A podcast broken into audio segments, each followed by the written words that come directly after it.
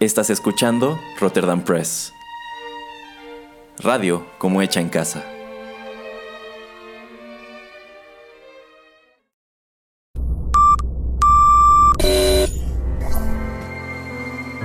TechPili. Las nuevas tendencias y servicios en tecnología han transformado al mundo. Descubre su impacto y las polémicas que éstas generan. Bienvenido a TechPili. Nuevas tendencias, nuevos dilemas. El programa en donde analizamos la tecnología de manera relajada y divertida. TechPili.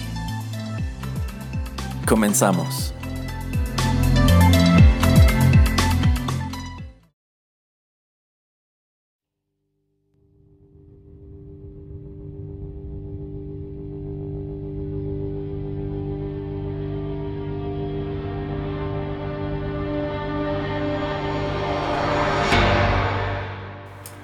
Hola, hola, ¿qué tal amigos? Bienvenidos a la emisión número 17 de TechPili, nuevas tendencias, nuevos dilemas. Los saluda Juanito Pereira, titular del programa. Y bueno, esta ocasión eh, me acompañan otra vez dos invitados, el que está de cajón, que no lo puedo quitar de aquí, el señor Erasmo. Un gusto saludarlos. Al señor Pereira, ya saben, no tanto. Y bueno, al que sí me da gusto tener aquí, que es un privilegio, es un placer, es un honor, es el al inventor del internet, el señorito Coque.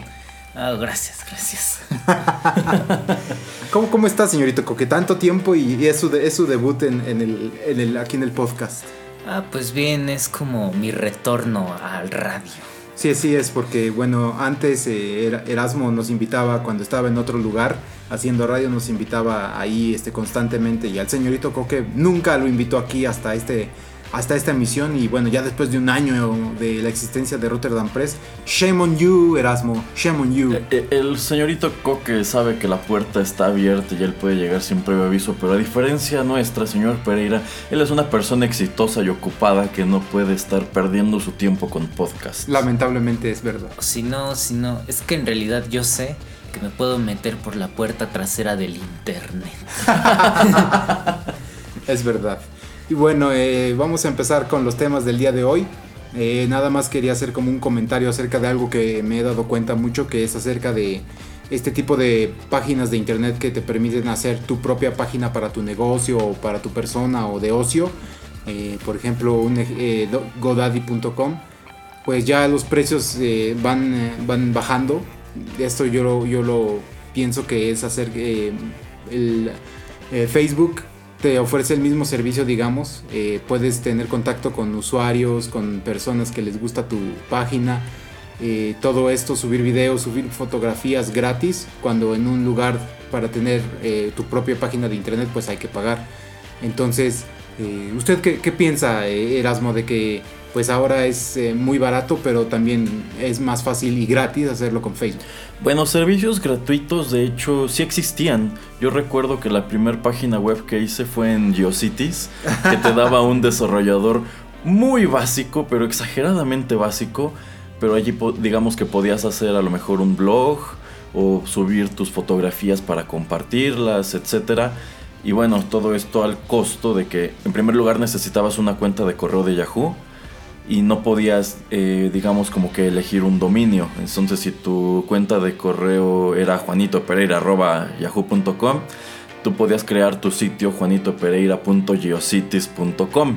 Si deseabas reducirlo a juanitopereira.com o quizá cambiarlo a criminalinternacional.com, eso ya tenía costo. Y en aquel entonces, que estoy hablando de los más o menos por el año 2000, esto no era barato. Si tenías que invertir algo.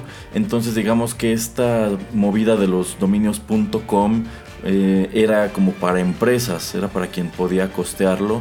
Y sí es interesante cómo ahora, por ejemplo, GoDaddy pasó de ser un sitio en el cual pues ellos te vendían la página web al grado de que yo creo que ahora su negocio es nada más venderte los dominios, porque si tú tienes tu blog, eh, a lo mejor en eh, Blogger o en WordPress, tú puedes pagarle a GoDaddy el dominio y ya solamente lo, digamos, eh, colocas en tu, en tu blog para hacer tu dominio.com y ya no necesariamente hacer el sitio completo.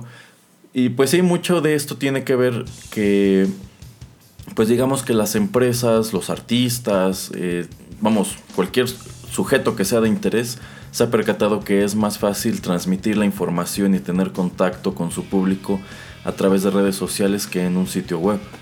Pues sí, eh, a ver señorito Coqui, ¿usted cree que esta dependencia de muchas empresas es buena? Eso de tener su página o su contacto con los usuarios o que sea su medio de información Facebook, o sea, ¿es, bueno que depender de esta empresa o sería mejor para ellos tener pues su propio lugar, es, como independientemente? Pues es que, bueno, dependiendo, ya ahorita Facebook se hizo tan omnipresente, por así decirlo, en Internet, eh, que mucha gente prefiere utilizar Facebook y porque ahí tiene más difusión de sus productos o de cualquier cosa y ya pues no les conviene utilizar uno de estos sitios y crear su página y ya de pronto este quién sabe cómo la encuentren los clientes o los que la van a usar. Entonces, pero me parece eso a mí como triste en parte. Porque alguien tiene que, comprar, bueno, no que comprar, sino que eh, chutarse todo el paquete de Facebook, por así decirlo. Sí, así es.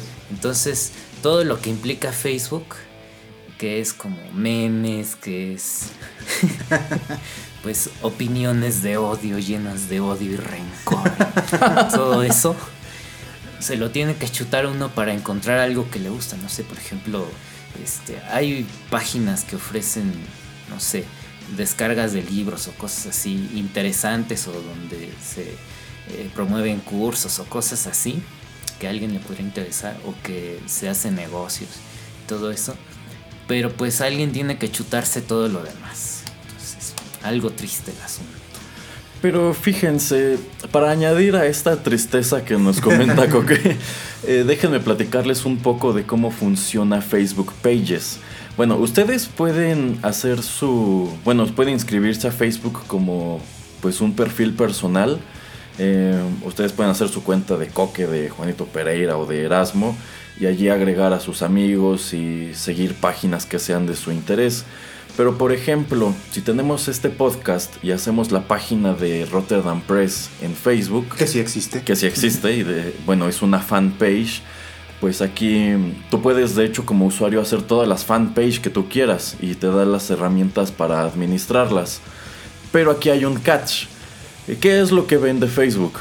Facebook vende publicidad. Y pues cómo puede hacer Facebook para convencerte de contratar planes de publicidad, pues allí les va lo que yo me he percatado, lo que yo he detectado de, mm, digamos, la trampa de Facebook Pages. Supongamos que ustedes tienen una página de un producto interesante, de una empresa llamativa, y tienen, pongámoslo en 10.000 likes. Bueno, eh, Facebook Pages les, da la herramienta de monitorear cuánta gente ve lo que ustedes postean. Y normalmente es una cifra ínfima. Si ustedes tienen 10.000 likes, lo más probable es que sus posts lleguen a alrededor de 100 personas. Así es. Eh, ¿Por qué? Bueno, Facebook lo hace de manera deliberada. Así esas 10.000 personas que les dieron like estén conectadas todas al mismo tiempo, en el, instante que ustedes colocan contenido, no todos van a verlo. No, no, salen, no salen sus news. Eh, así es, el newsfeed de Facebook es muy selectivo y también restrictivo con lo que tiene que ver con pages. El único modo que ustedes tienen de enterarse de todo lo que postee una página es que ustedes manualmente vayan y le digan, ¿sabes qué Facebook? Yo, quiero que me avise siempre que esta página coloque contenido. Si no, lo más probable es que ustedes vean uno de 10 posts. O si no es que una cifra todavía menor. ¿Esto por qué? Bueno, porque cuando tú colocas contenido, por ejemplo, cuando yo pongo los anuncios de los programas en la página de Rotterdam Press, a mí Facebook me dice, tu post X llegó a 50 personas. Pero si quieres que llegue a las, no sé, 150 personas que te están siguiendo, puedes pagar unos 40 pesos por post. Ah, caray. O puedes contratar una campaña de publicidad eh, que, bueno, funciona igualito que AdWords. Tú puedes poner incluso una cifra al día y ya pones tus palabras clave y a quién quieres llegar y en qué demográfico, qué región. Eh, pero ya tiene un costo eh, diario Y tú, y bueno, es una campaña que se va renovando solita. Te piden que o les deposites por anticipado una cantidad o pongas una tarjeta de crédito de por medio. Igualito que AdWords. Y así ya te dicen, ah, bueno, pero es que si pagas esto, si tú nada más tienes 150 likes, eh, con esto vas a obtener X cantidad de likes a la semana y tus posts pueden llegar hasta a 5000 personas. Mientras más dinero le metas tú, más público te promete Facebook. Y ya es cuando ustedes van bajando su feed y de pronto les aparecen cosas que ustedes no siguen, pero les dice que es sponsored, que es que es un patrocinio. Eh, y bueno, quizá de este modo también encuentran cosas que les interesan. Esa es la, esa es la movida de Facebook Pages. Una enorme diferencia con cómo funciona Twitter. Y que bueno, es de lo que le ha complicado mucho a esta red social hacer negocio. Si ustedes en Twitter tienen esos mismos 10.000 followers, esas 10.000 personas están revisando su feed. En el instante preciso que ustedes colocan contenido, todos lo ven. Twitter no es selectivo del mismo modo que lo son Facebook e Instagram. Pero eso también tiene que ver porque ya ves que en Facebook eh, tiene top stories y tiene el newsfeed. Entonces, yo creo que también es eso de que Twitter te enseña lo último, no te enseña lo que está más eh, lo que le gusta más a la gente o lo que está más retuiteado. Mm, bueno, últimamente sí me he dado cuenta de que te enseña cosas un poco atrasadas, dependiendo con qué frecuencia lo cheques. A lo mejor te muestra unos 10 posts ah, inmediatos y posteriormente te avienta algo de por si te lo ah, perdiste y te muestra como otros 10 o 15 de hace unas horas. Eh, y a veces también te muestra allí cosas que no son inmediatas, pero que a lo mejor 5 de tus de los perfiles que tú sigues le dieron like y como que te dice, ah, mira, todos estos le dieron like a esta publicación, a lo mejor a ti también te interesa. Pero señorito Coque, eh, regresando un poquito a Facebook, ¿te molesta que tienes que ir tanto, como dices, a tanta porquería o a tantas cosas que no te interesan para llegar al tema que tú, que tú estás buscando? Eh, ¿Te molesta mucho que pues, te avientan información o cosas que no te interesan, pero que al final pues llegas a algo que sí te gustó. O sea, es un buen intercambio eso de, pues me tengo, es como un comercial en una televisión, o sea, ¿me entiendes? De, pues tengo que esperarme cinco minutos para seguir viendo este programa.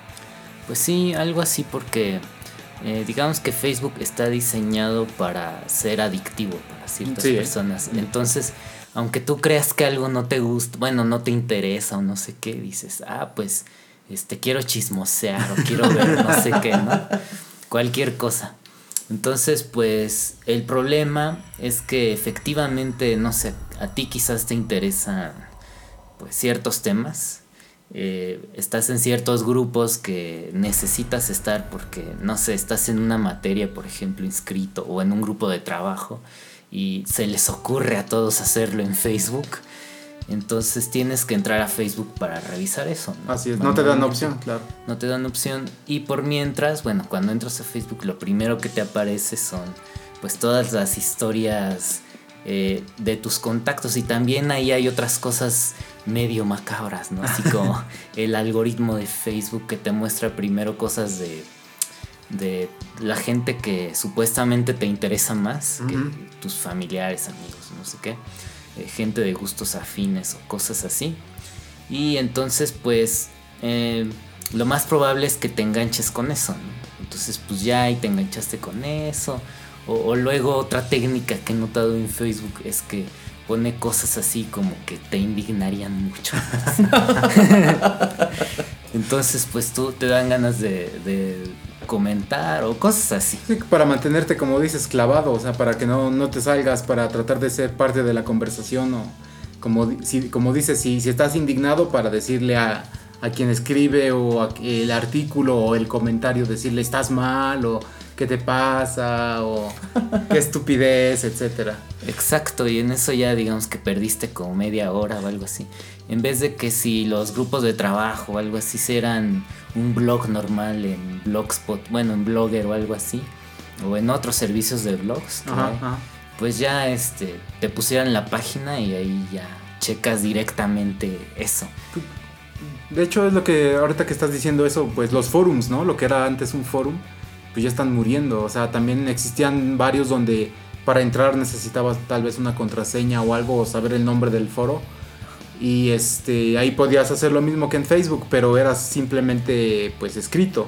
no, no podías compartir tal vez archivos o imágenes, eh, audio, video, pero pues si era simplemente texto y era algo como para, no sé, quedar de acuerdo en algún tema, en algún punto, en alguna discusión, era más sencillo y no te aventaba tanta, tanta cosa que no te interesaba. Exacto.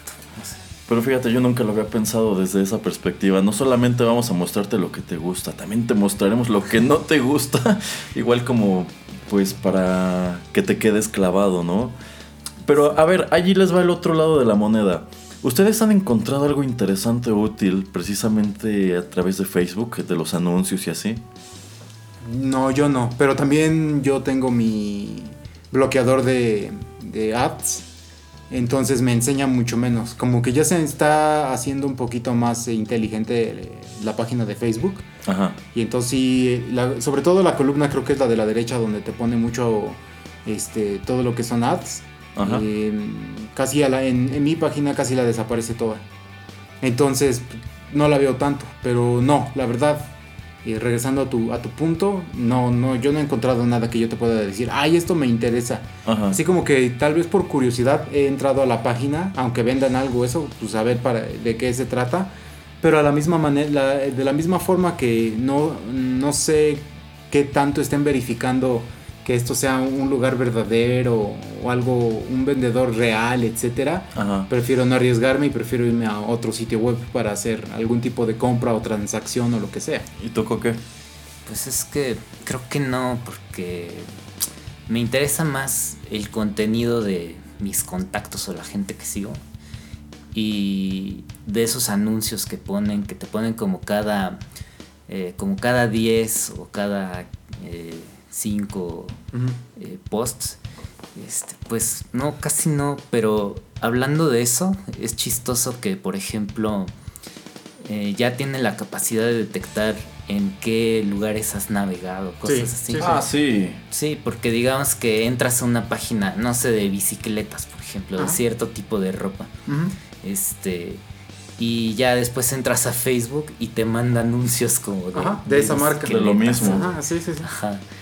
Lo cual, pues en cierta forma es medio chafa, porque tú ya entraste a eso, entonces, no sé. Sí, es, es curioso cómo funciona ese aspecto, pero fíjense, en cuanto a la utilidad de encontrar cosas que te gusten, creo que aquí yo soy la excepción a la, tendencia, porque yo sí, de hecho, este, yo recuerdo que hubo un tiempo que Facebook me recomendaba mucha música. Ah, yo pensé que señoritas ucranianas así o señoritas y... Esas, esas son en redes sociales de la red más profunda, señor. Ah. no, pero fíjense, sí, este, de pronto me, aventaba anuncios de, pues, tal banda acaba de lanzar su nuevo álbum. Y sí ubico tres eh, agrupaciones que promoviéndose en Facebook llegaron a mí y terminaron por gustarme. ¿Pero eran bandas que no conocía? Sí, eran bandas que no conocía. De hecho, eran creadores pequeños. Mira. Sí, entonces, como para mí funcionó alguna vez el sistema, que creo que es lo único. Eh, Pero imagínate también ellos el dinero que tuvieron que poner. Pues sí, seguramente ellos pagaron una de estas campañas para anunciarse. Y de este modo llegaron a mí. Yo tuve la curiosidad de, ay, pues no sé, suenan padres, vamos a checar. Y me gustó, porque incluso recuerdo que en esa época Facebook tenía una modalidad medio parecida a MySpace porque dos de estas bandas que encontré así tenían sus canciones directamente en Facebook. ¿En serio? de verdad. O sea, ahora sí que yo me fui a una pestaña que decía Songs. Ajá. Y allí le di reproducir a como tres cositas que me imagino que Facebook les permitía colocar. Pero completas las canciones. Sí, completas. Y me gustó y por eso me enganché a estas bandas. Pero me he percatado que esta opción ya no está. Supongo que o probó ser muy complicada o costosa para ellos y dijeron o, poco o bueno también es, también es porque pues qué están haciendo todos los grupos y artistas que tienen su página de Facebook están colgando directamente allí sus videos. Entonces pues supongo que es más práctico eso que tener un apartado de música en donde estén solamente las canciones. Sí así es. Bueno pues eh, para no seguir tanto hablando vamos con la primera canción del programa Breaking up in the station the final train. I don't even know if I'll ever see you again. Is it a choice that we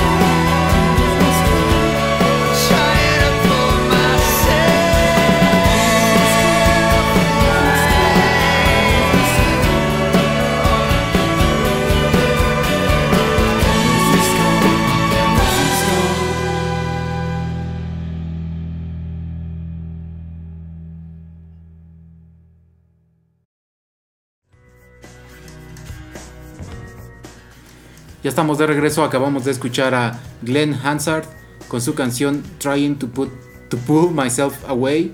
Esto es del musical y también película titulado Once eh, del 2007. Un musical bastante interesante, ¿no, Erasmo? Híjole, ese musical está bien llegador.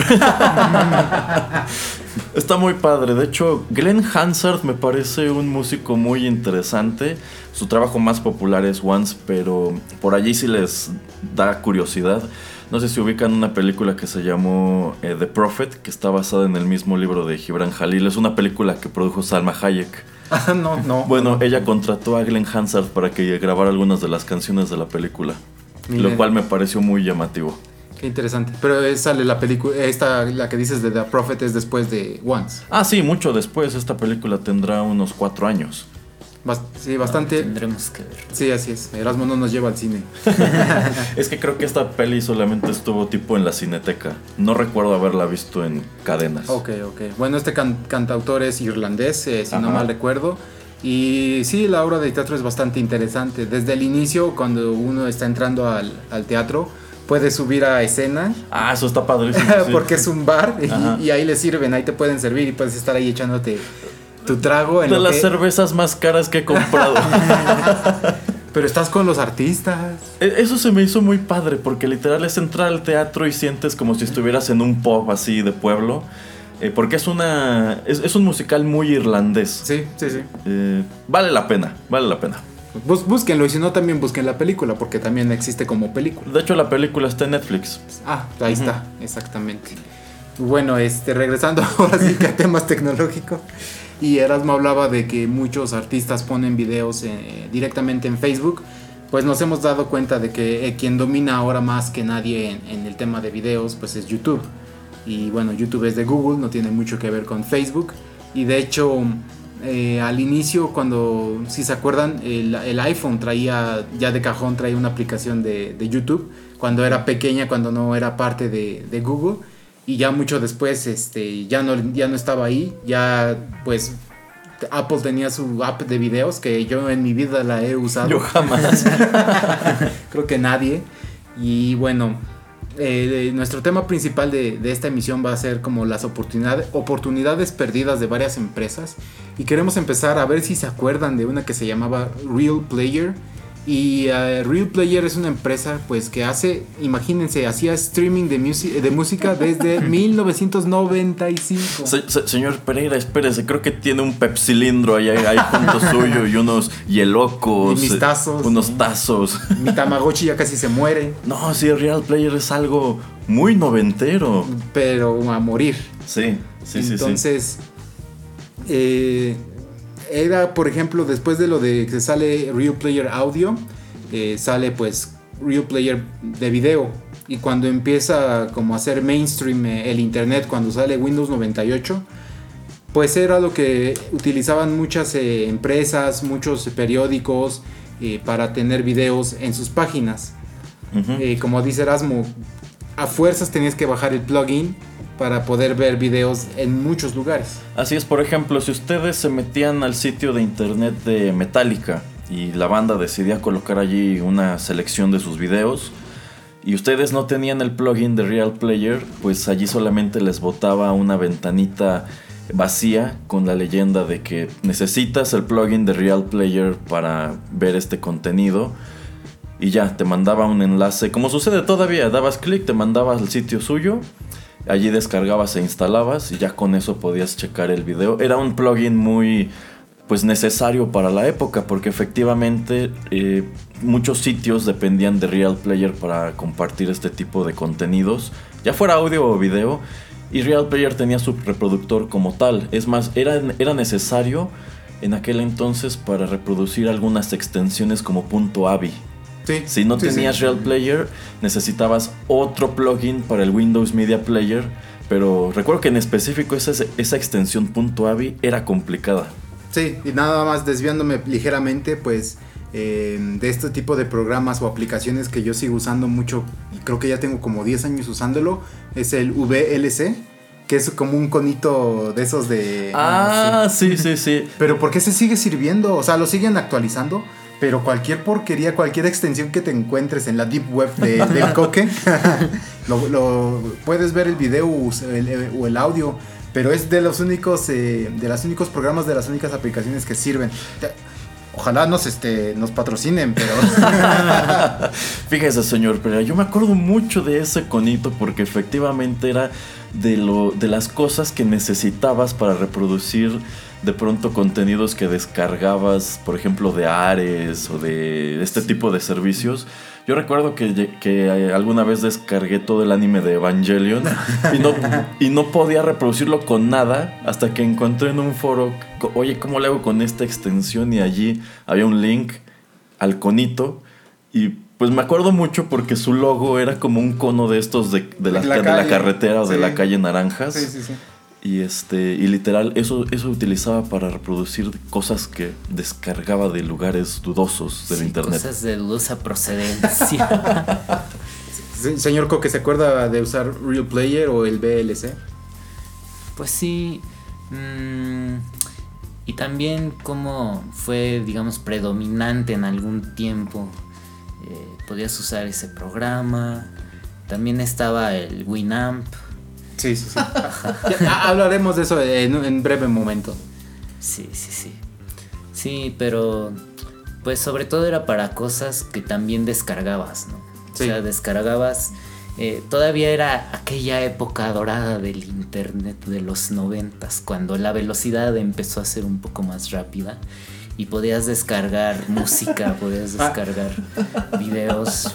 Sí, creo que sí, sí, puede que se escuche al fondo Erasmo riendo porque la velocidad rápida de 56K Era por que- teléfono. e- Era que te tardabas toda la noche en descargar una canción. No, olvídate, yo me acuerdo descargando videos, por ejemplo, no sé, de Aerosmith o de Bon Jovi, que no pesaban, no sé, 30 megabytes o lo que quieras, y tenías que dejar la computadora y nada más para el gusto de que cuando quisieras ver el video poder verlo, y hasta, Uh, hasta y el luego, de- hartazgo. y luego de muy y- mala calidad. Sí, o también, sea, te- sí. literal dejabas ahí tu compu prendida toda la noche descargando. A veces en la mañana seguía descargando y estabas bajando un video que se veía horrible. A 240, yo sí, creo. sí, sí, sí. Sí, era muy triste porque no sabías qué tenías hasta que ya lo acababas de descargar.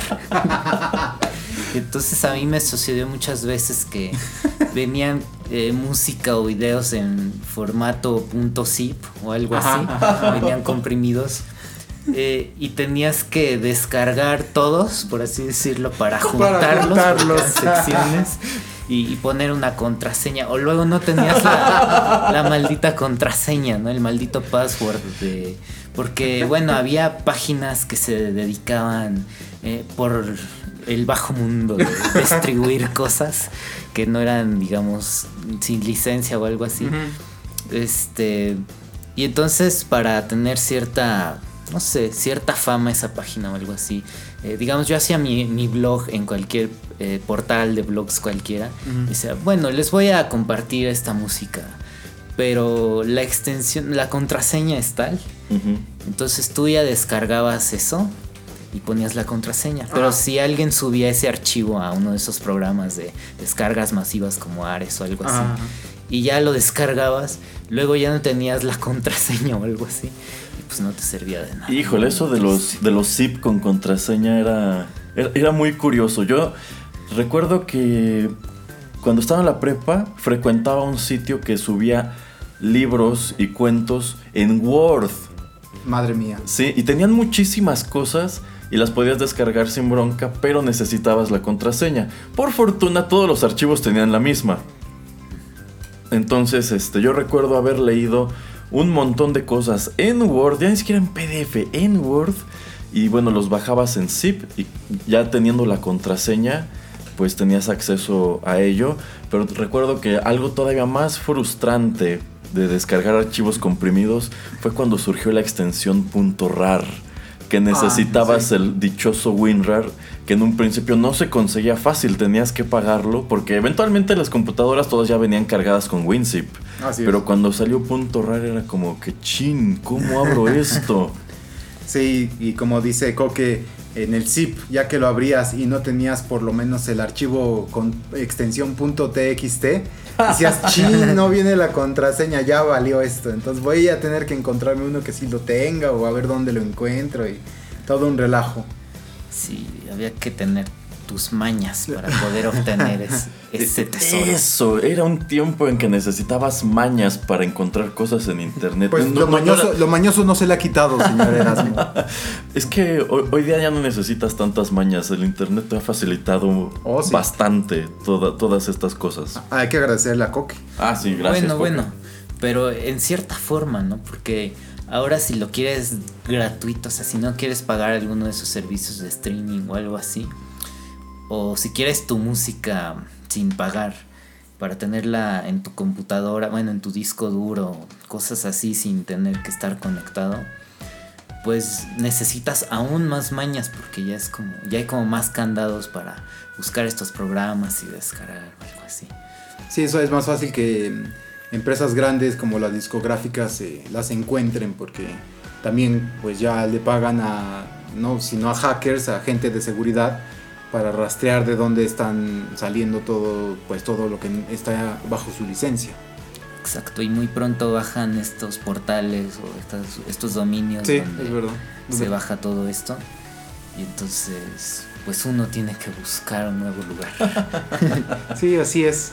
Y, bueno, regresando un poquito nada más para terminar el tema de, de lo de Real Player. Como les decía, ahora el predominante pues es YouTube. Pero ¿creen que ustedes que mm, le faltó muy, como visión a esta compañía para poder continuar eh, evolucionando, tratar de, de hacer algo nuevo, no tratar como de dormir en sus laureles? ¿A Real Player? Ajá.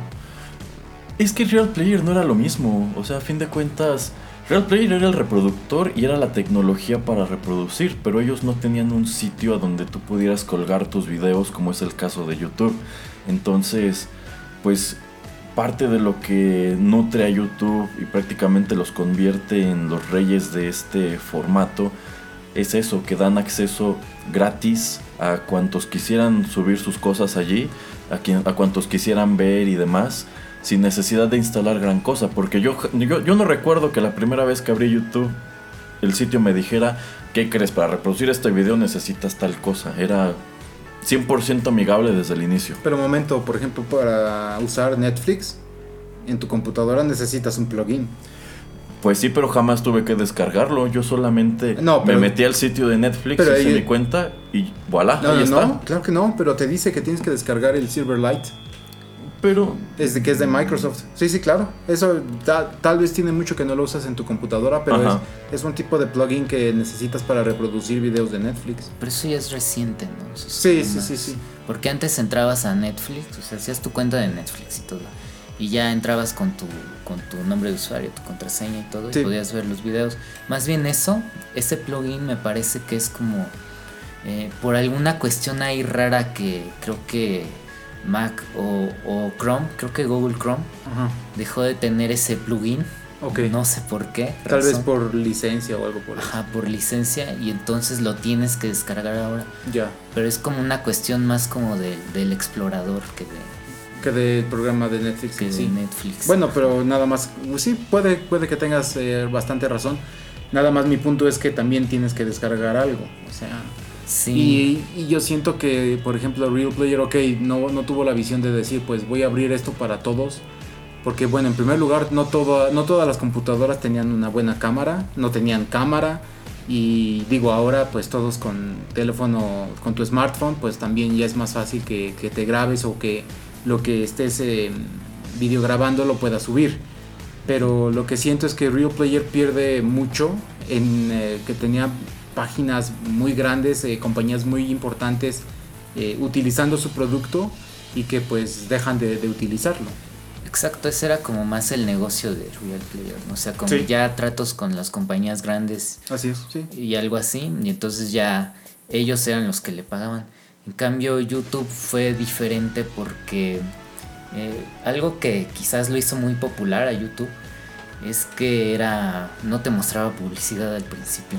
Sí, así es. Entonces no era eh, no era molesto como ahora. ¿no? Bueno, sí, no, sí, claro, se ha convertido. Y hay muchas veces que no te pasa solamente ya un comercial al principio, sino hasta dos. Y ya no hay manera ni de saltarlo. es más, hasta te avisan dónde están los comerciales porque... Ajá, con el puntito Sí, el puntito amarillo. amarillo. Entonces, si son videos extensos, pues es probable que te muestre dos o tres comerciales. O si encuentras estas cuentas que se las apañan para subir películas enteras, pues ahí te aparece todo lleno de puntitos amarillos. Sí, exacto. Y bueno, algo curioso igual que me parece de YouTube es que lo compró Google. ¿no? Sí. O sea, antes era independiente, lo compró Google y me parece que dijeron, no, pues vamos a conservar igual todo, nunca Ajá. va a haber publicidad y cosas así. ¿no? Entonces fue una gran mentira. lo fue, lo fue. No, pero ahora es increíble la cantidad de publicidad que hay, porque deja todo el comercial. Te ponen al pie del video un anuncio y te ponen a la derecha otro anuncio y te ponen en la parte de abajo otro anuncio. Entonces, ya estás inundado de publicidad. Pero es que no, no conoces otras, otra, una o, do- una o dos opciones eh, diferentes para ver videos. Está Dailymotion, ¿Quién usa Dailymotion? quien busca ciertos contenidos. Ah, mire, este... A ver, ¿Qué clase de contenido? No, no, no, no, eso para otro. eh, Ahorita para la pausa, ahorita para la pausa. Ok, ok. Vámonos para uh, una canción y ahorita en lo que discuten aquí sus cosas raras.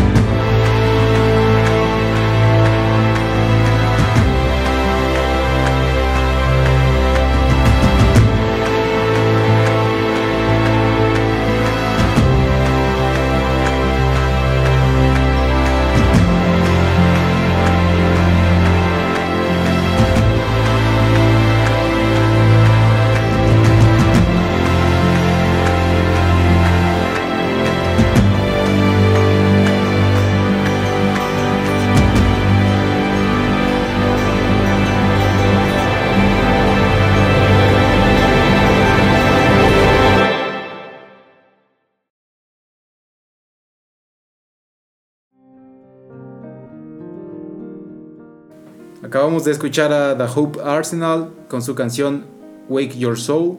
Eh, esto es del álbum Cathedrals del año 2015. Y bueno, eh, nada más para terminar lo de Real Player, también la tecnología los alcanza porque pues Flash, la tecnología de, creo que es Adobe, eh, los, es más fácil, digo, el, video es- está más comprimido, es más fácil poder ponerlo en línea y también cuando sale lo que es HTML5 es lo que también termina tumbando a, a esta, a esta empresa. Bueno, es que allá hay toda. Ya hay toda una generación que ni siquiera sabe lo que es buffering. Así Porque sí, bueno, así quienes es. reproducíamos video en internet en los a finales de los 90, a principios de los 2000, estábamos muy familiarizados con este término de buffering, que era el tiempo que tardaba el video, este, pues como que en actualizarse de- para que lo pudieses ver corrido. Esto ya es muy raro en YouTube, incluso con conexiones malas. Eh, pero para que se den una idea, cuando ustedes abran un video de YouTube, pues ya saben, ahí está su barra de duración y progreso. Ustedes verán que a la par que crece la roja, crece una gris. Ajá. Esa gris es como su tolerancia de buffering. Ajá, así es. Eh, y por lo regular va un poquito más avanzada. Mientras la gris avance un poquito más que la roja, tienen la garantía de que su video correrá pues así bien. Pero si de pronto se detiene la gris y eventualmente la roja lo alcanza, es cuando se detiene y tiene que, digamos, cargar. ¿Qué es eso? Es buffering. Así es, y, así, y si esto sucede mucho eh, en un video o en varios, lo que hace el sistema es bajarle, bajarles la calidad del video Ah, exacto. para que sea más rápido. Exacto. Si ustedes utilizan Netflix y no tienen muy buena conexión, se percatarán que de pronto eh, su video pierde resolución y es precisamente el sistema compensando la falta de, pues que será bando de, an- bando de eh, ancho, de banda, Sí, así es. Sí, eh, sí. para que en lugar de interrumpirles la reproducción, esta sigue, pero en menor calidad. Sí, así es. Que es una gran bondad de este tiempo porque antes, pues vamos, si tú estabas tratando de reproducir del internet un video en HD, allí no se ajustaba solito, entonces ahí es cuando te topabas buffering o sabes qué, lo voy a pausar en lo que pues carga todo y ya lo veo de corrido. Sí, así es. Y bueno, el señorito Coque se refería a Winamp. Y para que nos explique un poco el señorito Coque, bueno, eh, esta es una empresa, eh, bueno, un programa lanzado por Nullsoft en 1997. Luego en 1999 American Online lo compra por 80 millones de dólares, que pues en ese tiempo era bastante dinero. American Online. Ah, imagínate. ¿Todavía existe American sí, Online? pero ya están así como vendiendo sus propiedades. Aquí en México yo recuerdo mucho los, co- los comerciales. Y los CDs gratis que te mandaban a tu casa y que... Sí, no, pero pues que yo sepa que nunca despegó como tal, como en Por Estados eso, Unidos. Sí, por eso. Digo, sí, bueno, no sé por eso, pero no, nunca despegó. Es más, hubo un tiempo en que de hecho podías hacer tu correo arroba aol.com. Yo creo que todavía puedes. Pues quizá, quizá, pero como que aquí les ganó mucho mercado Yahoo. sí, así es. Y en, bueno, nada más para terminar con un poco con la historia de Winamp. En 2001 eh, tenían 60 millones de usuarios. En serio. Y entonces, para que los más jóvenes, los más chicos que no saben de qué dia- diablos estamos hablando, Coque, ¿qué era Winamp? Winamp. Winamp. It really whips the llama's ass. Ah, pues era exactamente así todo lo que abarca Winamp. No sé, pero yo más bien lo usaba como reproductor. Y algo que era muy curioso en aquel entonces es que podías como cambiar la apariencia del Ajá, reproductor. los skins, ¿no? ajá. Sí. Entonces, tenía, podías descargar, ya no recuerdo cómo, si en el propio Winamp o tenía como una pestañita o algo así, donde se veían como las eh, eh, plantillas o algo así, donde veías en qué formato querías ver tu, tu lista de reproducción. Y pues hasta... Ay, son esas cosas nostálgicas, pero hasta me parecía más creativo que ahora porque podías ver, no sé, tus canciones eh, con un fondo transparente o algo así. O con ecualizador así bonito que hacía figuras y colores. Ah, sí es cierto, que tenía como su este modo de que podías poner la pantalla completa o solo el cuadrito eh, y conforme iba pasando la música iba pasando toda esa cosa psicodélica. ¿no? Ajá, lo podías, por ejemplo, si estabas trabajando y querías poner música y querías dejar la pantalla como si fuera un screensaver o que se viera padre, pues maximizabas el ecualizador e iba trazando todas estas imágenes, que en aquel entonces era algo muy llamativo. Sí, así es. Y bueno, como dice Coque, existían estas skins o plantillas que uno podía descargar de internet a veces de la misma página de Winamp o a veces pues un usuario, hasta nosotros podríamos haber hecho alguna de algún estilo.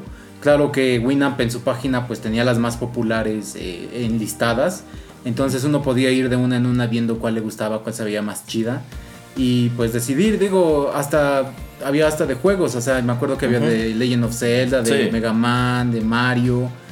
Claro, no tenía la licencia, pero es algo, este programa fue así súper gigante que pues la gente le dedicaba tiempo simplemente a la plantilla. Todos teníamos Winamp. Sí, no, yo o no por sé. lo menos casi todos, porque yo me acuerdo que en estas revistas de cómputo que te regalaban discos con demos, casi siempre venía Winamp por algún motivo. O sea, no, no era software por el cual tuvieses que pagar.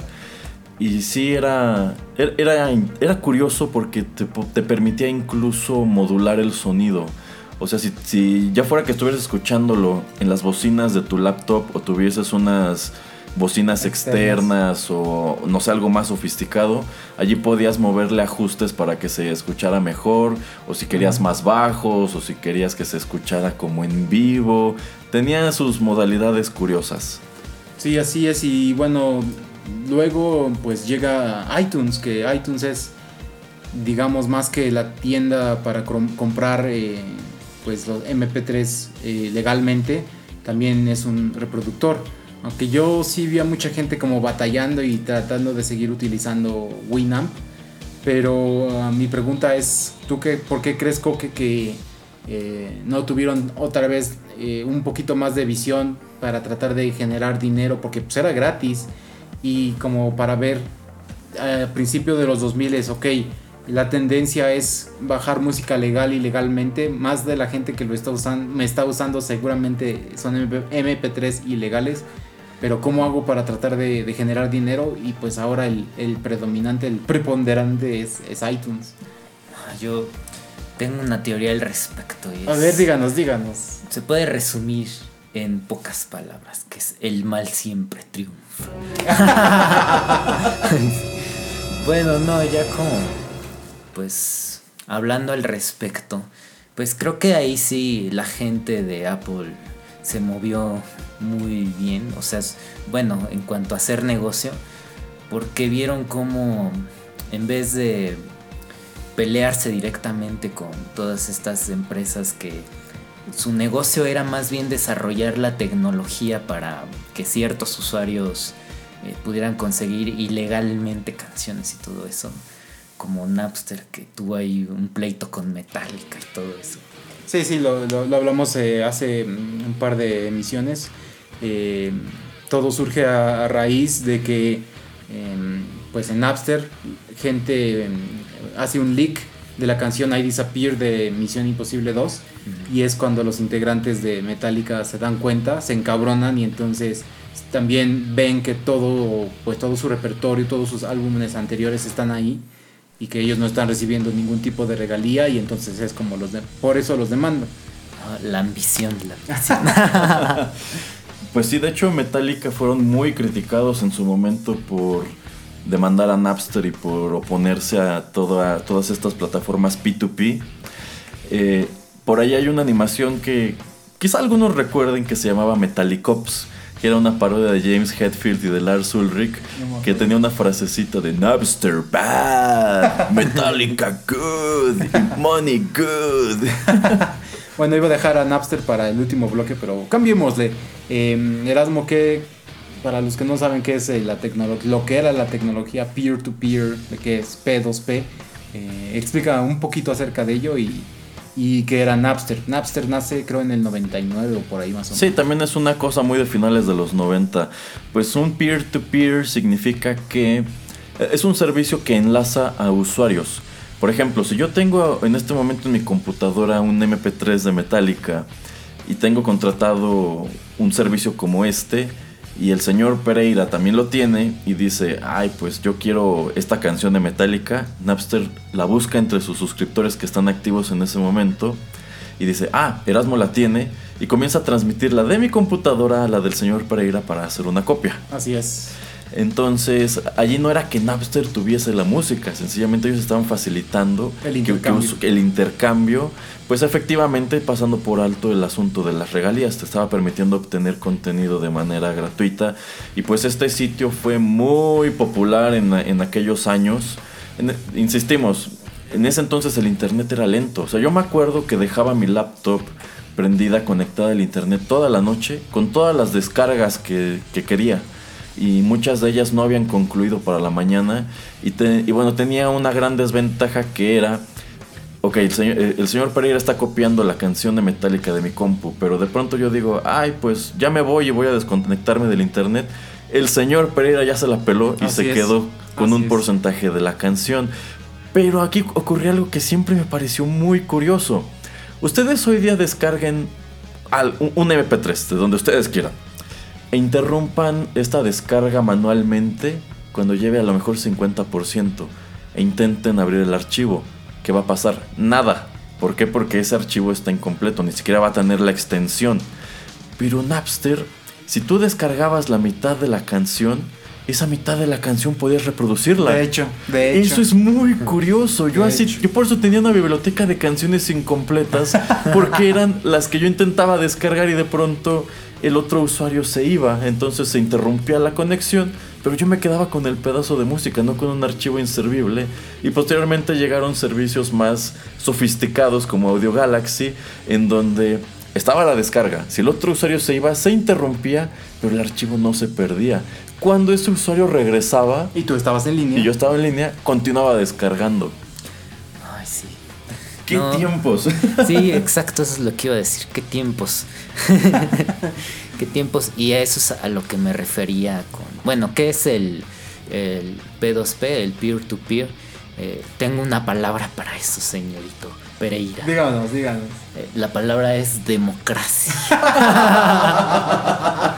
Porque existía una tecnología, digamos, existía la tecnología para que usuarios conectados en todo el mundo que quisieran compartir sus archivos pudieran efectivamente compartirlos con otros usuarios que requirieran esos archivos. Entonces tú solo necesitabas bajar el programa peer-to-peer o algo así Ajá, ajá. y pues eh, descargarlo. Y también había ciertos mecanismos como de recompensa o algo así, de que si tú eh, habías subido más archivos o estabas más tiempo o algo así, también tenías como más, más derecho o más ancho de banda o algo así para descargar más cosas, ¿no? Entonces, este, pues esto promovió que se compartieran archivos de todo tipo, tuvieras licencia o no, ¿no? para tener esos archivos. Pero desgraciadamente llegó, llegaron otros, eh, otras empresas que se aprovecharon. Bueno, también tiene sus ventajas o algo así. Y entonces dijeron, no, pues vamos a hacer la cosa legal.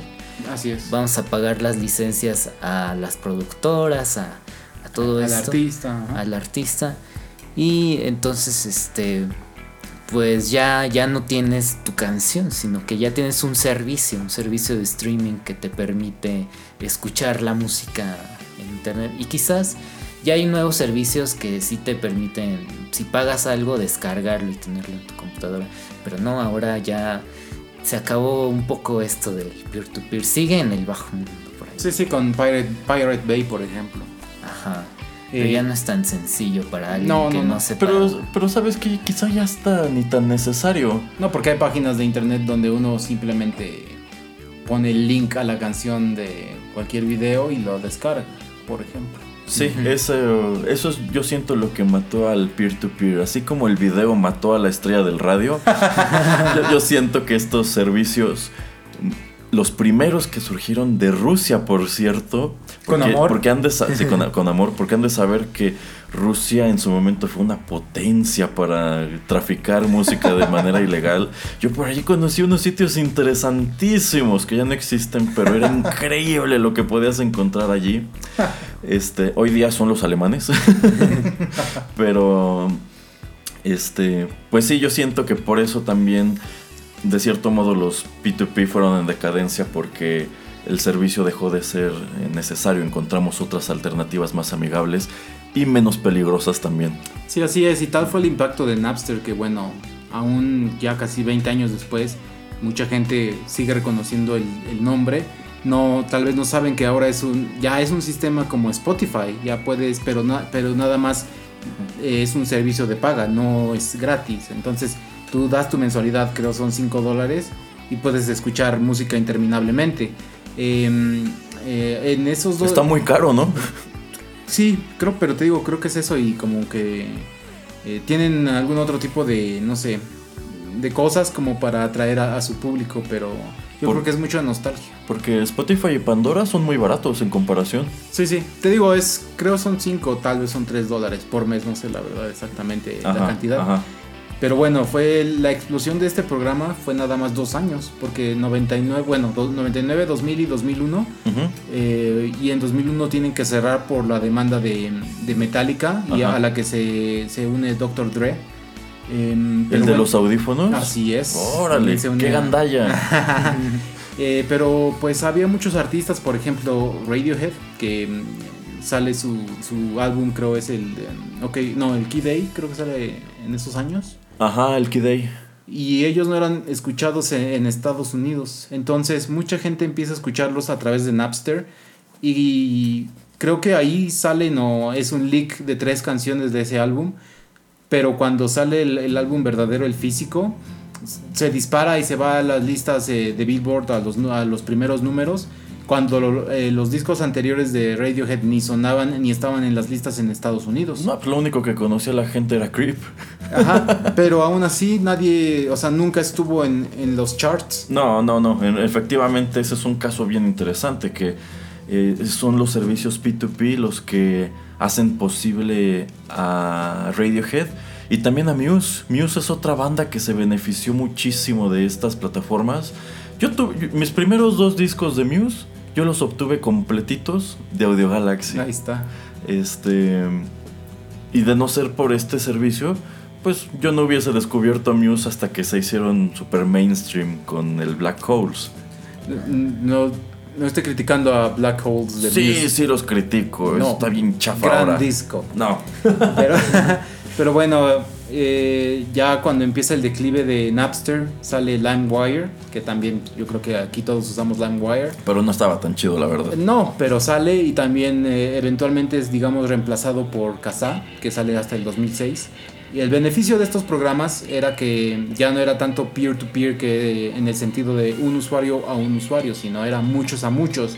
¿Qué significa esto? Que si Erasmo quería can- la canción de Creep de Radiohead, no tenía que bajarla solamente del señorito Coque, sino que si había 10 personas que la tenían, eh, se empezaba a bajar de a poquitos y se bajaba de la persona más cercana a él porque Sí. la conexión era más rápida. Yo recuerdo que hasta te daba ratings Ajá, de. exacto. sabe- a ver, ¿estás buscando Creep?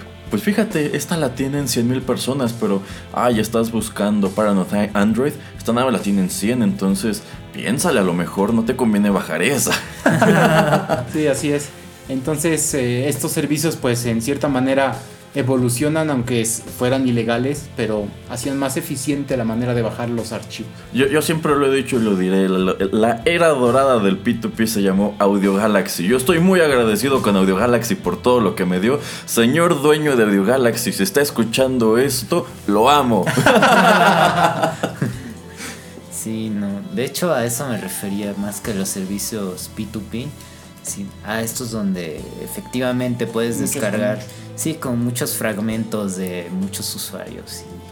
Y, y era chistoso porque de pronto se desconectaba el del cual lo estabas descargando, pero empezaba a buscar o empezaba a bajar Ajá, otra ajá. canción.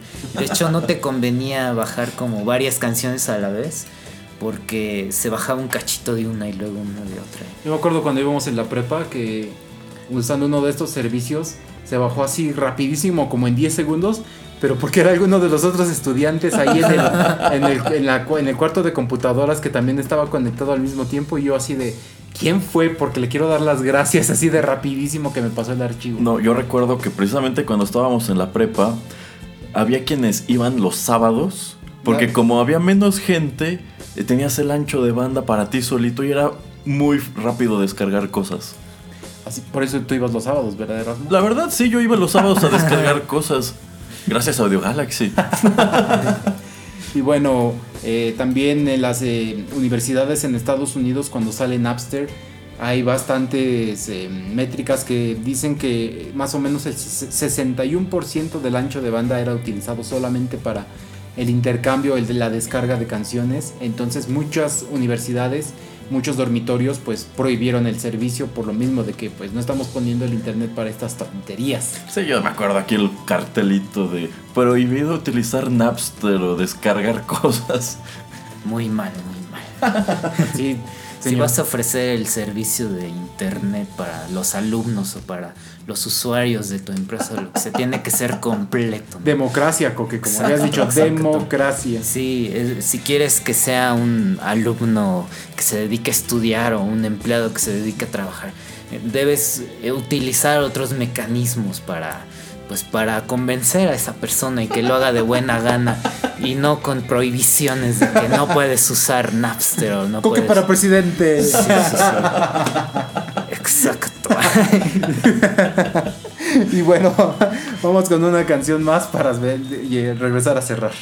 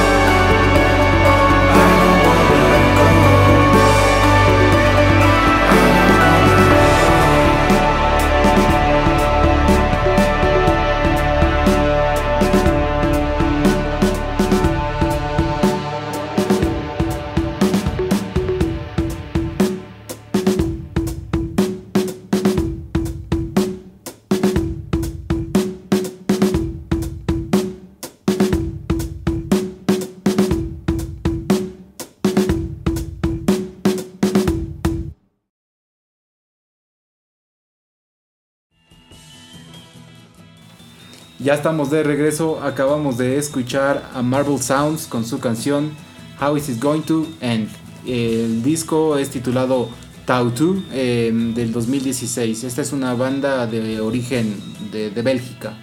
Y bueno, el último tema que, les traigo es acerca de MS, MSN Messenger, que era el, el mensajero de, de Microsoft. Nada más datos rápidos. Este fue utilizado entre el 99 y el 2005 con ese eh, nombre. Luego cambia a Windows Live Messenger. En 2009 es cuando pues llega a su apogeo porque tenía 330 millones de usuarios mensuales. ¿De verdad? Así es, tantos. Y luego, mm, pues Microsoft eh, compra a la empresa sueca Skype por 8 eh, por 8.500 millones de dólares en 2011 y hace para mí la decisión, una de las decisiones más tontas que es integrar Messenger a Skype en el 2013. Porque cuando pasa eso, por lo menos yo vi un decremento así loquísimo en- entre la gente que yo contactaba en Messenger, ya no lo utilizaba en Skype como que no era el mismo feeling, no era la misma manera. Para mí tuvieron que hacerle como hace Facebook, que toma muchas cosas de empresas que compra y las adapta a, su- a sus productos. O sea, eh, pues Messenger ya tenía video, ya tenía audio, podías jugar, podías este, mandar dibujitos, podías hacer un buen de cosas con la gente con la que estabas Sí. eh, tener grupitos, etcétera. Y lo pasaron a la interfase de Skype que para mí hasta el día de hoy se me hace súper in- inamigable. Yo nada más la utilizo para hacer llamadas a larga distancia y eso le puedo meter no sé 100 pesos y lo bueno es que es bien barato, entonces me duran como dos años. Pero mm, ese es otro de esos temas que, no, entiendo. Eh, y, nada, y para ahora sí que agregarle, también siento que grandísimo error no tener una aplicación y pensar a futuro para que ellos hubieran sido el titán, o sea, WhatsApp nunca hubiera existido, porque sí existió como la aplicación en sí para, para eh, los, los los iPods, para tener Messenger en tu teléfono, pero creo que en cierto punto ya dejó de ser la legal, pero digo, podías este, seguir utilizándola. eh, pero solamente pues conectado a internet sin usar este 2G, 3G y pues ahora 4G. Entonces se me hace muy raro que una empresa tan grande no haya visto hacia dónde iba pues ahora sí que la tendencia en tecnología, porque digo, a eso se dedican, ¿no? Y como les digo, en 2009 ya tenían 330 millones de personas, cuando hoy WhatsApp tiene más o menos mensuales mil millones. Entonces, son casi 10 años y ya llevaban inmensa ventaja sobre todos, porque nadie, nadie tenía eso, o sea, loquísimo. Eh, pues sus impresiones de, de lo que acabo de decir. Pues efectivamente yo dejé de utilizar Messenger más o menos por el año 2009. Eh, Messenger es otra cosa muy de la primera década de este siglo. Eh, y bueno, eh, fue tal el poder de Microsoft Messenger que, bueno, todos los que estamos aquí presentes lo tuvimos. Yo creo que era lo que más utilizábamos. Para quienes son más jóvenes, pues es aquí en donde tienen su origen WhatsApp, es decir, un servicio de mensajería instantánea. Pero para quienes fueron adolescentes a finales de los 90, pues ustedes recordarán que el servicio popular de ese momento era ICQ. Todo el mundo tenía ICQ, que en realidad no era una plataforma nada amigable, pero la utilizábamos. Y era muy común que todo el mundo se conectaba a ICQ en la noche. ¿Cómo era el sonidito de Asmo?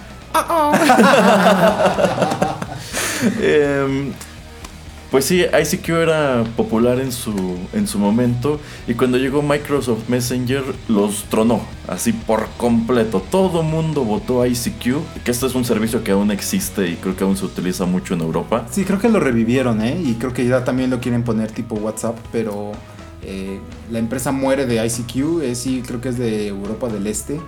Y, aún todavía en el año 2006, eh, que yo fui, por ejemplo, de intercambio, mucha gente que venía de Europa del Este todavía lo usaba.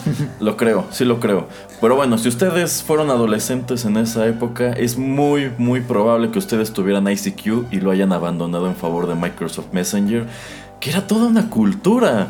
O sea, yo, recuerdo que Hubo una época en que todos los que estaban conectados estaban en rojo porque por algún motivo a todos nos gustaba poner que estábamos ocupados. Y lo bueno también después es que ya podías estar en invisible porque Ah, sí, si te ponías sí, que sí. estabas en línea también te llegaban así 20, 20 mensajes de 20 personas diferentes porque cada que te conectabas pues aparecía el, el aviso. Sí, te avisaba que te habías conectado y es que en Messenger tú tenías a todos tus contactos de Hotmail. Así es. Así fueran cuates o no, si tú alguna vez le mandaste un correo por Hotmail a fulano de tal, se tenían mutuamente. Y también podías ya conectarlo con un correo de Yahoo y hasta creo que después con American Online también ya podías eh, o sea, meterte con tu cuenta de estos eh, servicios a Messenger. Entonces podías juntar de dos o tres cuentas diferentes, tener todo en, en un mismo lugar. Sí. Esta para mí fue, digamos, ahora sí que una de las primeras redes sociales donde, ok, tal Sí, vez no estoy publicando, sí, no sí. estoy publicando mi vida, no estoy publicando para todos, para que vean mis fotografías, pero era la manera más sencilla, más fácil de, de estar habla eh, comunicándote con, pues, con amigos, con familiares, Ajá. con todos. Yo, yo me acuerdo que hasta tenías un plugin que permitía mostrar abajo de tu nombre de usuario qué estabas escuchando. Lo enlazabas, por ejemplo, con Winamp o con Windows Media Player y allí mostraba qué estabas escuchando. Tenías tu foto de perfil, podías mandar dibujitos, que eso era muy divertido. A mí lo que más me encantaba era mandarle zumbidos al señor Pereira para estarlo Pues, molestando. maldito, no me dejaba estudiar. No, y me acuerdo que también le mandaba audios. Así como ustedes pueden mandar sus audios de, de WhatsApp, se podía hacer de, de Messenger. Y esos eran más difíciles de evitar. Ah, sí, quizás. Pues es que, no sé, a ver, escuchando y recordando todos estos tiempos. Por cierto, tengo una pregunta de ICQ. Es que todavía sigues necesitando el numerito para. ah, no, eso era Para- una mentada de madre. Ay, es, pero era bien chido porque cuando mucha gente te preguntaba, eh, oye, ¿cuál es tu número? Y era así más pequeñito que el de la otra persona, decían, ay, no manches, eres un dinosaurio, lo tienes desde cuándo. Ay, no, qué divertido. Y bueno, y esto ya cambió con, con Messenger, obviamente, porque ya era con tu correo de Ajá. Hotmail o de, o de MSN o de alguna de esas empresas. Y quizás por este tipo de decisiones es que se fue quedando rezagado Messenger o algo así. Porque precisamente tenías que, bueno, tenías ya a todos tus eh, contactos de tu correo electrónico. eh, y pues no, mm, no tenías tanto control sobre con quién querías platicar o con quién, bueno, quién te veía más bien. Ajá, pues ¿Quién? sí, exactamente, no podías eh, hacer varios grupos donde de- eh, pudieras tú decir, eh, quiero que esta gente me vea conectado, quiero que esta gente no me vea conectado, que eh, si no se puede todavía en Facebook, antes se podía. Sí, y que de hecho, bueno, otra de las causas por las del declive de Messenger creo fue también WhatsApp que eh, tuvo la iniciativa al principio no tan legal o no sé, pero de, de usar como tu número de teléfono para poder chatear con alguien. Y al principio me acuerdo que había hasta como anuncios o algo así anti-WhatsApp que decían, este, usar WhatsApp hace algo ilegal o no sé qué. De, no me acuerdo de qué empresas y de Es que- Telmex. de- Ajá, no, lo que pasa es que como pues era a través de datos, Ajá. pues Telme, bueno, Telcel eh, Ajá. está ganando dinero eh, cuando usas eh, los servicios de mensajería SMS. Porque pues antes era barato o estaba incluido cierta cantidad de datos. Entonces, pues sí, ellos perdían en el negocio. Entonces, eh, la empresa WhatsApp encontró una manera de, de, pues, este, tomar la tangente para que tú como usuario no tuvieras que gastar más en tu recibo de- del teléfono. Y por eso se hizo tan popular. Sí, también, exactamente. Sí, de hecho yo me acuerdo que eh, uno de nuestros amigos, eh, Pablo, me dijo, me mandó un, un mensaje, eh, está WhatsApp en em, la tienda de Apple gratis. Y pum, bájalo. No, pues yo lo, porque llegó un punto en que cobraban por bajarlo. Entonces yo luego, luego lo bajé y le dije a Erasmo, bájalo. Y también le dije a, otra- a otras personas. Efectivamente, el señor Pereira es quien me enredó. Pero era por. Pero ¿por qué le digo a gente que, que lo hiciera? Porque ¿de qué va a servir que yo lo tenga si tú Coque no lo tienes? Es lo que pasa con otros servicios como, como Viber, como Telegram. Como Gmail. como Gmail. Sí, porque Gmail en un principio era por invitación. Ah. Entonces tú, a ti te invitaban a abrir una cuenta y te daban invitaciones que Sí. eran como tres Algo así, para sí. que así fuera creciendo eh, de boca en boca Sí, Gmail. Y bueno, tenía una cantidad de beneficios sobre Hotmail que a mí me sorprende que haya quien todavía utilice Hotmail. Pues sí, y de hecho, un poquito eh, saliéndome del tema, eh, cuando tú aplicas para un trabajo, si tu cuenta es de Yahoo o de Hotmail, lo más seguro es que no te tomen tanto en cuenta porque son cuentas así como muy, muy viejas y como que denota que no estás como Actualizado. Ah, hasta en corito. Sí, así es que nunca manden de, de Hotmail o de, de Yahoo, hagan una de Gmail o de algún otro servicio más hip. Porque si no, pues los van a mandar por un tubo. Sí, por favor, sean decentes. Yo todavía tengo cuenta de Hotmail. Sí, no puede también. ser, no Yo puede también. ser, yo no. Bueno, Yo tengo la de- ¿Por qué? ¿Por qué no? Porque la sigo conservando para cosas, para otros correos electrónicos. Exacto, yo también. Cosas así. Sí, así es. ¿Para qué la quiero perder? La de Yahoo creo que sí ya la perdí porque se me olvidó No, yo ahí la. yo- algo así. yo- qué bueno, pero yo ahí la tengo, pero los hackers también la tienen. Entonces no la uses. Prefiero, no, mejor no la Sí, de hecho, creo que había una página donde entrabas y veías eh, si ya tu correo fue hackeado y no le he revisado. Seguramente ya está. Sí, seguramente. correos, hasta los que uso actualmente, entonces. Pues, realmente no, no me preocupa mucho. No, pero hablando de Hotmail, sí, es eh, súper poco amigable la plataforma de Outlook, por ejemplo. Y creo que Microsoft sí se ha quedado como muy dinosaurio en muchas cuestiones así. Sí, sí, sí. Y esa es otra de las razones por las cuales Messenger se quedó rezagado en el tiempo, se Yo- quedó en los 2000. Yo jamás le encontré lo útil a Outlook. De hecho, yo veo que mi papá todavía utiliza Outlook para su correo y digo, ¿por qué? ¿Qué te pasa? Bueno, es que es también como la aplicación de correo de, de Apple, de las Mac, Ajá. donde puedes bajar todo y bueno, antes que era muy difícil tener una conexión a internet, pues era bastante bueno, porque pues podías trabajar sin conexión, podías escribir correos y este cuando te conectaras al internet, pues ya aunque lo- ya le hubieras dado mandar, pues una vez conectado se empezaba a enviar todo. Entonces digamos que ese era como la manera eh, o el, el- el gancho que tenía Outlook. Pero pues sí, como dices, a mí en verdad nunca me ha llamado la atención y nunca, nunca lo he usado así de esa manera. O hasta ahora sé para qué sirve. ¿Qué, qué ventaja Yo también, yo también. Qué triste. Yo es la misión 17 de este programa y apenas están aprendiendo eso. Tienen que escuchar más Tecpili, les falta más Tecpili. Se- se- Señor Pereira debería dar clases de softwares eh, curiosos como Outlook. Para eso existe este podcast. bueno, pero esos este, cursos para de Outlook eh, sí los debo de hacer en aula y cobrar. Aunque Pues, sea aula virtual. Eh, Esto le dará risa a nuestros escuchas más jóvenes, pero hubo un tiempo en que daban clases de cómo usar internet.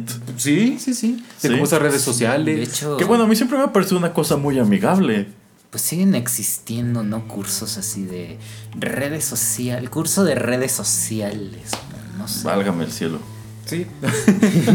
Pero bueno, entonces, eh, pues ya nos vimos que nos extendimos mucho en este programa, pero queríamos darles un poquito así como la visión de empresas que, que ya existían, que ofrecen los mismos servicios que estamos viendo hoy en día y que no tuvieron la manera de, de ver más allá al futuro, de, de tratar de adaptarse cuando vieron... eh, pues a otras empresas, a otros programas eh, tratando de emularlos, pero con mejores opciones, con mejores servicios.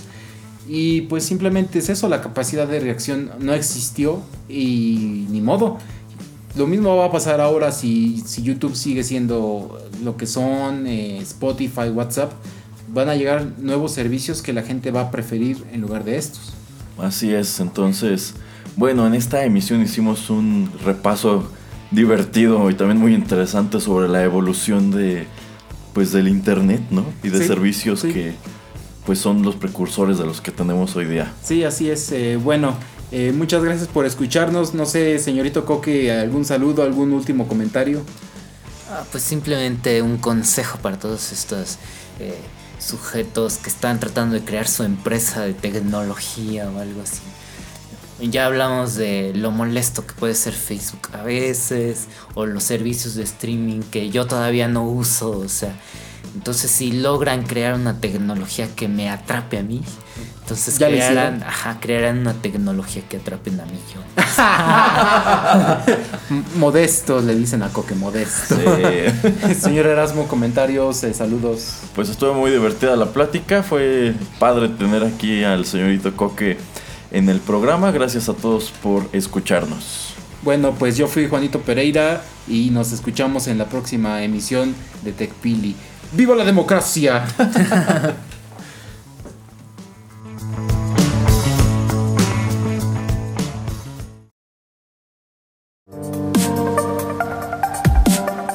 Esto fue TechPili. Nos escuchamos en la próxima emisión para continuar la charla y el análisis de todo cuanto a tecnología se refiere.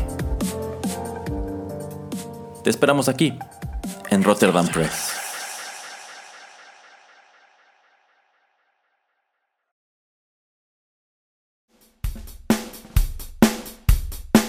Estás escuchando Rotterdam Press. Radio como hecha en casa.